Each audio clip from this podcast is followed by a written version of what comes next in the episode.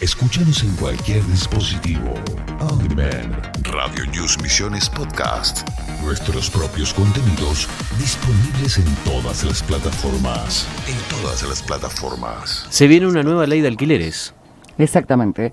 Eh, acordaron un dictamen consensuado de los diputados del oficialismo y de la oposición con respecto, eh, esto fue en la Comisión de Legislación General, con respecto a la ley de alquileres. Contempla una extensión del contrato a tres años, actualización anual de ese acuerdo basado en un promedio de aumento de salarios y también de inflación y también un nuevo sistema de garantías. Un nuevo sistema de garantías. Exactamente. ¿Y en Misiones? Vamos a hablar con Adrián Torres, que es el presidente de la Asociación de Inquilinos en la provincia de Misiones. Adrián, buenos días. Ariel Sayas te saluda. ¿Cómo estás? Buenos días, Ariel. Buenos días a Soledad y toda la audiencia. Adrián, ¿qué, a ver, ¿qué piensan de esta nueva ley nacional de alquileres?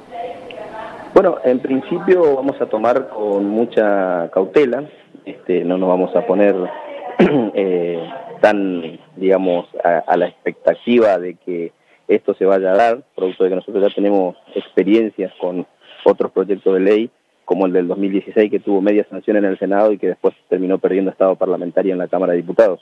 Entonces, en principio, si bien hay un acuerdo entre distintos sectores políticos, como el caso de Lipovetsky, Solá y este, Rossi, los sectores que vienen impulsando este proyecto de ley que en sí es una reforma del proyecto de ley que fue el que perdió estado parlamentario, que era de la senadora Larraburu. Sí. Y que bueno, tiene algunas cosas que vemos que son positivas, ojalá se den en esta modificación, y otras que son medias casi muy difíciles de aplicar. Por ejemplo. Este, por ejemplo, justamente esto, el índice de, costo de vida, de salario, de inflación, en un país donde la proyección de inflación no es creíble, en un país donde los índices de salario son muy variados, hay que ver desde qué se, se habla del sector público, del sector privado, de qué sector, de qué zona del país.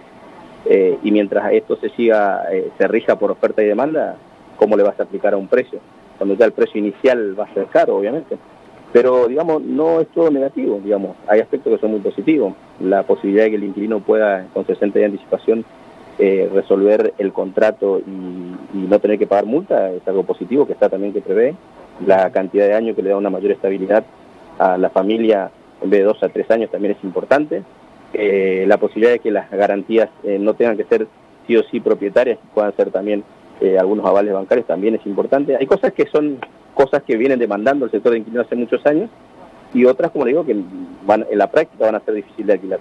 Y hay algunas que no están contempladas en el proyecto, que también venimos reclamando, que tienen que ver con que los contratos cambien de enfoque, que ya no sean acuerdos civiles, sino que sean contratos comerciales. Esto le daría mayor respaldo eh, al inquilino sería algo más transparente. Fíjense que ellos mismos están pidiendo que los contratos sean todos este, registrados por así. Ahora, eh, la primera, el primer proyecto de ley tuvo, tuvo un lobby importantísimo, muy fuerte.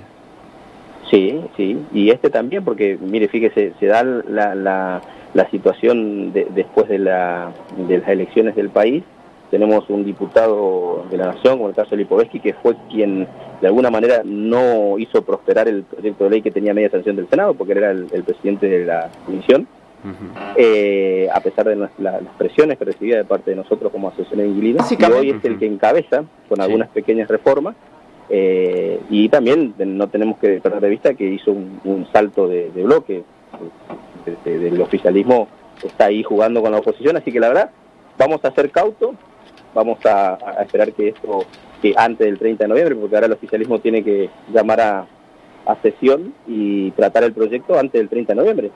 es, muy jugado el, tiempo.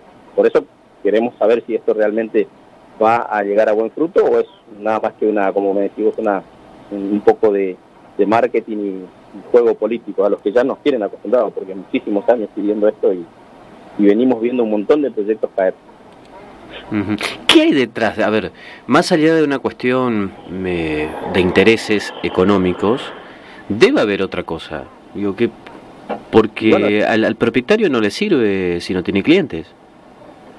Sí, depende de qué propietario.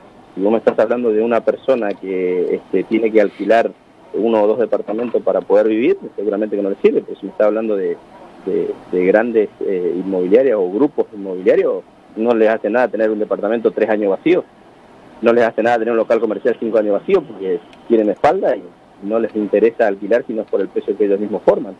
Entonces acá estamos hablando de, dos sectores totalmente antagónicos. Eh, entonces, este, si el mercado inmobiliario sigue siendo el que no tiene control, el que no tiene regulación, siguen existiendo inversiones millonarias en el mercado inmobiliario, sí que evidentemente es fructífero, evidentemente es este, redituable, así que si no, no, no habría este tipo de inversión. Y si no se aplica, ¿qué hay detrás? Es muy difícil, pero yo creo que son los intereses económicos los que más juegan. Cuando uno habla con los empresarios locales de las inmobiliarias, dicen que el mercado local es totalmente diferente al de Buenos Aires, por ejemplo, que es donde se define todo. ¿Ustedes coinciden con esta mirada? No, no, no, la verdad que no. Posada está muy caro, Ariel. Posada mm. está muy caro. La verdad, en los últimos años ha encarecido muchísimo. La verdad que inclusive hay terrenos acá que tienen un valor, no sé si casi similar, no quiero exagerar, pero este, ha crecido mucho Posada, eh, intereses económicos son muy fuertes. Eh, no lo vamos a comparar con las grandes urbes, pero sí, este, para mí no, hay tanta diferencia como quieren hacer ver. Además, otra cuestión que yo siempre me, planteo es cuál es el papel de las inmobiliarias. Supuestamente son intermediarios que tienen que atender al cliente, este, tanto sea el locatario como el locador, de forma equitativa y nunca lo hacen. Siempre van a favor del capital y en contra del consumidor, que en este caso es el inquilino. Entonces, la verdad que juegan un papel medio este, dudoso, porque tampoco son responsables en nada, porque los contratos que redactan inclusive este, no se responsabilizan dentro del contrato en nada. Siempre es entre el propietario y el inquilino, y a la hora de atender las demandas de un sector, sobre todo del inquilino, hacen caso omiso y juegan siempre a favor del, propietario con los intereses, este, con los punitorios e intereses usurarios que hay siempre cuando el inquilino se atrasa o pasa algo. Entonces, la verdad que habría que preguntarse cuál es el papel de la inmobiliaria, cuál es el papel de los inmobiliarios, qué rol. Deberían esta ley encuadrarle y darle este, una mayor responsabilidad al, intermediario, porque en este caso los intermediarios ganan plata de ambos lados, pero no muchas veces no prestan el servicio en forma equitativa. ¿Qué este, ¿Cuánto se está pagando de promedio un alquiler hoy para una familia tipo en la ciudad de Posadas? Depende de la zona, pero estamos hablando de 12 mil pesos, 14 mil pesos, 16 mil pesos. Eh, y lo más económico que puede llegar a conseguir una familia tipo, digamos, depende de la zona, es 7 mil, 8 mil pesos, algo medio alejado de la, del casco céntrico, y a veces tratando con, como usted dice, con particulares. Después tiene que hablar mínimo de 10 mil pesos para arriba, o 15 mil. ¿Y el, mes de, ¿Y el mes de alquiler, la garantía y todo eso, eso siempre, siempre es engorroso? Sigue siendo todo igual, sigue siendo todo igual, no ha cambiado nada digamos, la ley que tenemos hace 30 años, en la época del doctor Alfonsín, sigue siendo la misma. No ha cambiado. O sea, lo, que se incorporó al Código Civil no tuvo prácticamente reforma. O sea que básicamente es la ley, la antigua ley.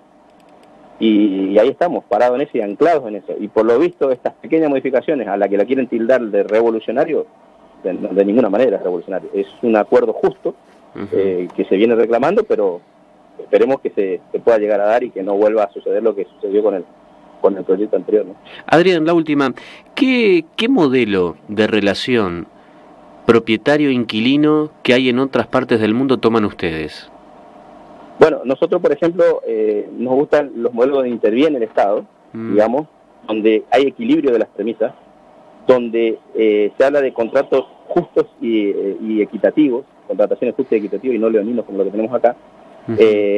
por ejemplo, algunos países de Europa eh, que permiten, digamos, eh, que el Estado tiene mucho más injerencia y control sobre la... Acá, por ejemplo, no hay control. Acá, por ejemplo, si usted tiene que dirimir alguna cuestión producto mm. como resultado de esa contratación, tiene que ir a la justicia civil, ordinaria. Y realmente es, eh, eso es inaceptable porque usted no puede ir iniciar una causa por un calefón que no funciona. Tienen que haber organismos que controlen más de cerca, que sean, que tengan la facultad de controlar a las dos partes, ¿no? Al inquilino, al propietario, a todos los que incumplen y que tengan la, posibilidad de tener la facultad de, multar en algunos casos y de intimar, digamos, porque si no, si se tiene que dirimir todo en la justicia, el único que pierde es el inquilino, ¿eh? eso está clarísimo, está demostrado eso. Tal cual. Adrián, como siempre, un abrazo, gracias por tu tiempo. ¿eh? No, muchísimas gracias a usted.